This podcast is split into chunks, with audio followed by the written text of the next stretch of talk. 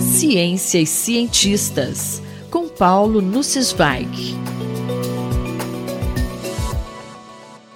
Professor, quem foi John Horton Conway e qual foi a sua importância para a matemática? Caro Júlio, caras e caros ouvintes, os elevados números de óbitos da atual pandemia, por um lado, reforçam a urgência de mobilização contra políticas públicas desastradas, que levarão a números ainda mais elevados de mortes evitáveis. Por outro, podemos ficar um pouco anestesiados e alheios ao sofrimento causado por cada vida humana perdida. Hoje quero falar um pouco sobre um grande matemático de origem britânica que faleceu em abril por complicações associadas à Covid-19. John Horton Conway nasceu em Liverpool em 1937. Seu pai ganhava a vida jogando cartas e, posteriormente, trabalhou como técnico no laboratório de química de uma escola de ensino médio, onde estudaram George Harrison e Paul McCartney, conforme descrito em obituário publicado na revista Nature em 23 de maio. Conway foi extremamente polivalente, com contribuições importantes em vários ramos da matemática teoria de grupos, análise, topologia, teoria de números, geometria, álgebra e teoria combinatória dos jogos. Seu interesse em matemática surgiu cedo. Já aos 11 anos, manifestava desejo de ser matemático em Cambridge, onde obteve seu doutorado aos 26 anos.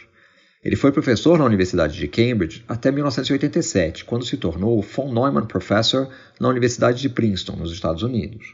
Sua paixão por jogos de todos os tipos o inspirou a desenvolver algumas de suas grandes contribuições, como a formulação de um novo conjunto dos números surreais que adiciona outros números ao conjunto dos números reais. John Conway tornou-se popularmente conhecido ao inventar um jogo que foi apresentado numa coluna de Martin Gardner na revista Scientific American em 1970.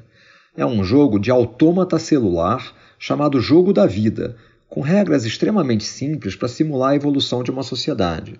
Numa rede bidimensional, as células unitárias podem estar vivas ou mortas.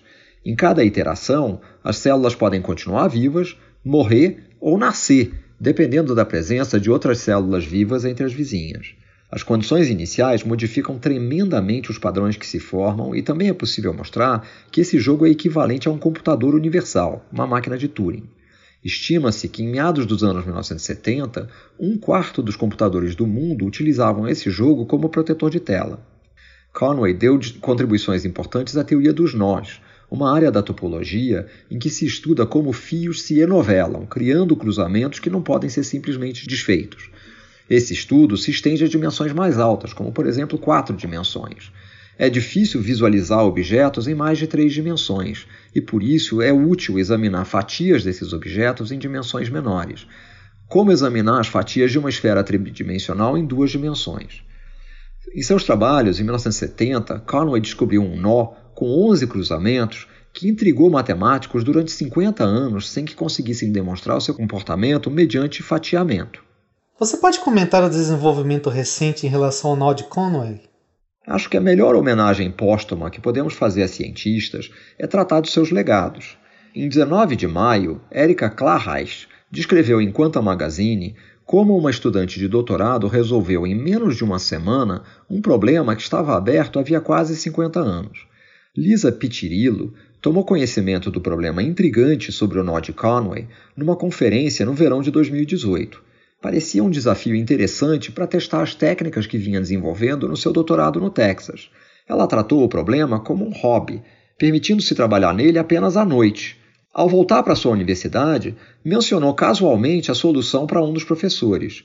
Ele ficou incrédulo e empolgado e lhe disse que ela tinha que escrever imediatamente um artigo para a Annals of Mathematics, uma das revistas mais importantes da matemática.